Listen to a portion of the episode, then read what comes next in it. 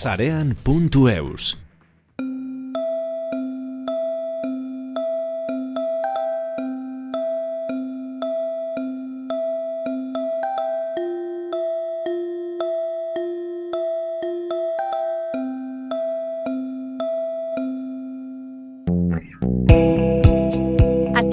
txurruka, teknodidaktikatik. Kaixo, ongetorri. Kaixo leire. Hasier, teknodidaktika berez, enpresei makinaria saltzen hasi zuen ibilbidea, baina nola sortu zen babes ikastaroak emateko aukera? Bueno, makinaria berez, e, e, ma, ma, se- segurtasuna makina, makinaria, makinaria hori e, erabiltzen, hori izan ideia. Orduan zen, Mhm. bai, makinarien erabilera, baina beti erabilera segurua. Hau da, nola, nola maneiatu era seguro baten. Hori izan e, aurreneko helburua eta oraindik ere e, horrari gara. E, makinaria asuntoan, ba, makinaria mm, tipo guztiak ikusten ditugu eta helburua da hori, makinaria, makinaria horrekin jendea ba, istripok ez izatea, hori da helburua. Makinaria hitz egiten dugunean, zer nolako makinetaz hitz egiten ari gara? Ba, makinari guztia, hau da, e, karetiak, plataforma, ba, elevadorak edo e, ba, hor pertsonak egoten dira eta ba, handik e, ba, bueno, lanpilo bat egi- egiten dituzte plataformekin, e, traktor bat, e, eskabadora bat, e, ma- makinaria guztia. Osea, erabiltzen da, lanean erabiltzen diren makina guztiak ikusten ditugu. Mhm. Eta zeintzuk dira makina horiek erosten dituzten pertsonak edo enpresak? Nolako perfila Vale. da?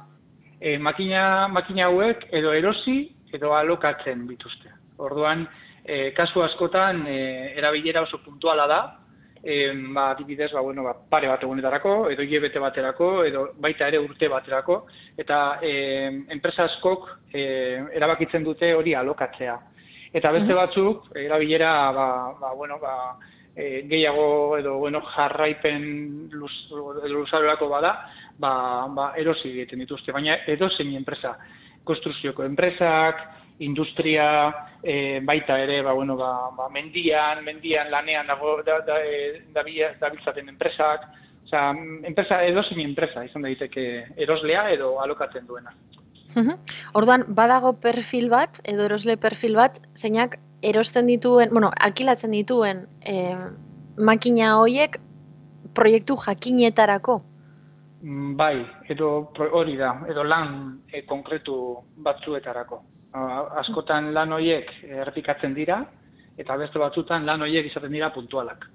Adibidez, uh oindala, o, bueno, gaur goizean ditu dit e, eskola bat, eskola bat, ba nola, esaten nola e, karretika bat erosi duten, eta formakuntza behar dute, ba, erabili behar e, duen jendearentzat. Orduan, orduan e, erosi egin dute, ze, bueno, lehena e, alokatzen zuten, eta, bueno, erabilera orain momentu honetan, ba, ba, bueno, ba, ba, handiago izango da, eta erostea erabaki dute. Hain zuzen ere, sarri askotan makinaria erosten duten pertsonek edo erabiltzen duten pertsona horiek ez dakitelako makina berez ondo nola erabili edo edo makine, makinarekin sortu daitezken arazoei nola aurre egin. Hori da, edozeinek erosi aldu horrelako makina bat, e, zoritzarrez, momentuz, edozeinek erosi aldu, eta printzipioz ez da eskatzen ezer. Gero, gero bai e, obretan, edo bai gero e, hor bai eskatzen da, baina adibidez, e, zu pertsonalki erosi aldozu karretile bat, eta, eta, eta bueno, ba, saldu aldi zute, e, ezer e, aurkeztu gabe. Orduan hau da, e, edo zeinek e, erabili aldu, e, edo zein horrek jakin aldu edo ez, eta, eta bueno, ba, lan, lan munduan, e, ba, bueno, ba, horre formakuntza batzuk eskatzen dituzte, derrigorrezkoak dira, eta, eta formakuntza horiek, e, ba, bueno, ba, gure, gure zeregin bakarra formakuntza horiek ematea da.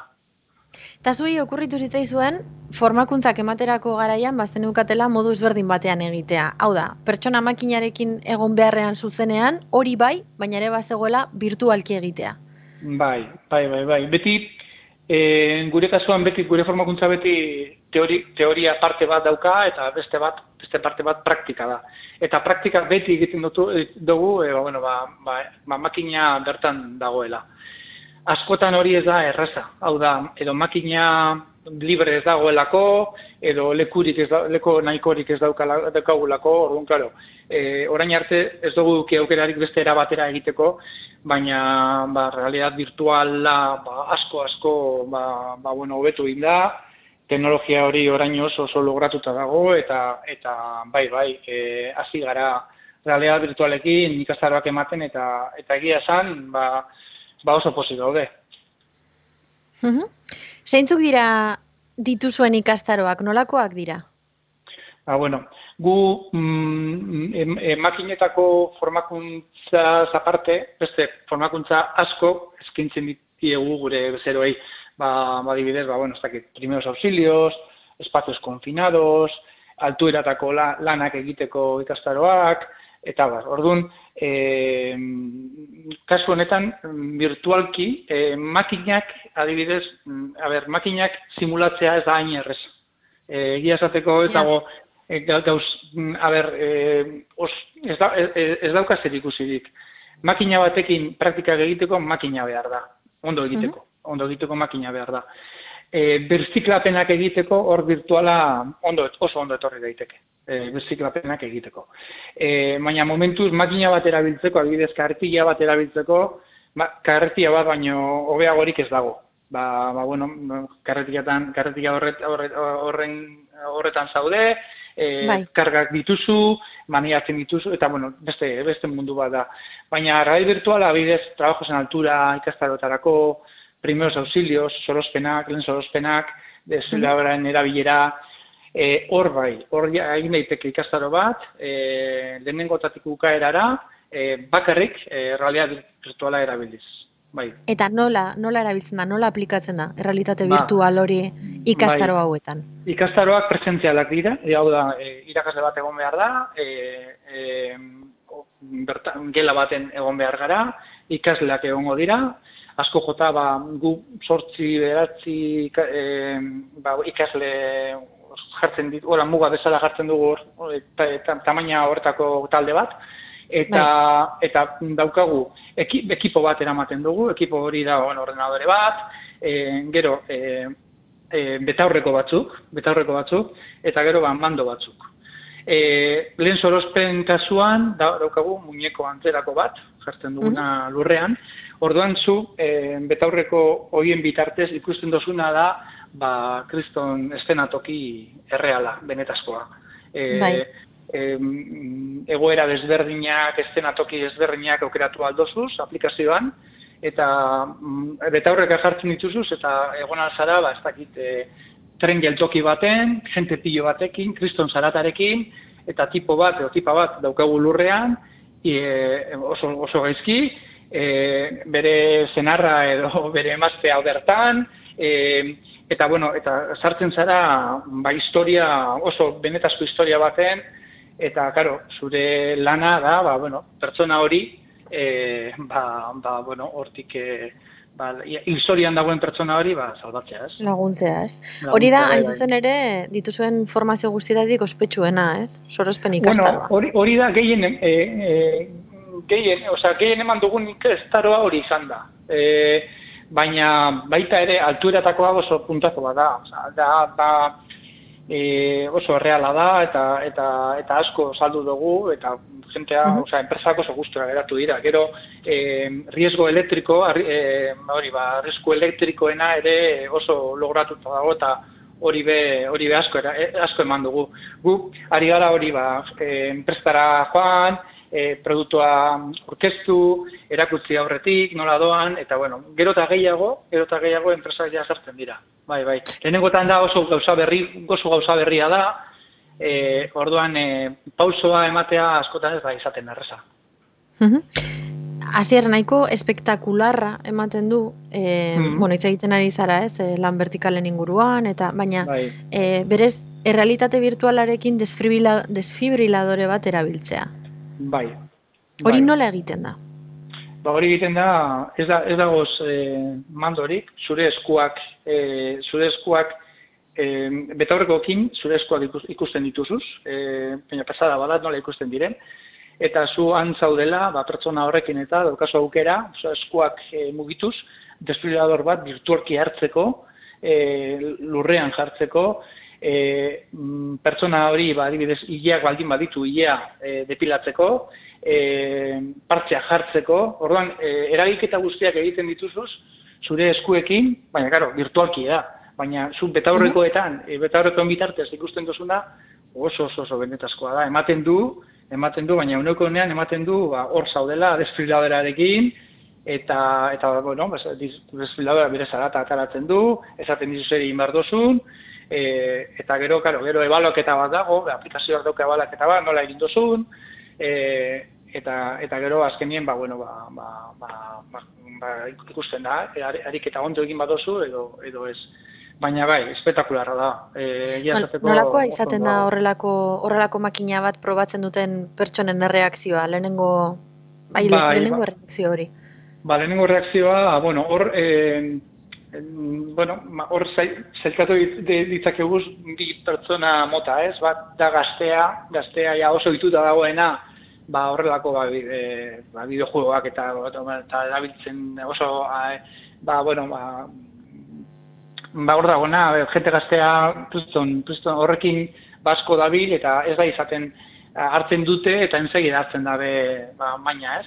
baina e, jente nagus, gero gero jente nagusiagoa dena, eta kostatzen bai. zaio gehiago. Baina lehenengo reakzioa da, ba, puf, gainera lehenengo ariketa bat egiten dugu, e, ba, bueno, oso bizuala dana, ba, zagoz esten atoki baten, eta lehenengo ariketak egin egiten dituzu, eta lehenengo e, ba, sensazio hori da flipantea da. Ba, jo, ba, bitu ez, ematen du, ba, ba, ez dakit, beste planeta baten zaudela, ikusten dituzu ba guztiak. Eta zaude gela mm. baten, e, gela normal baten, jentea daukazu e, alboan, baina baina eske betaurreko bitartez ikusten duzuna beste mundu bada eta sartzen zada mundu horretan.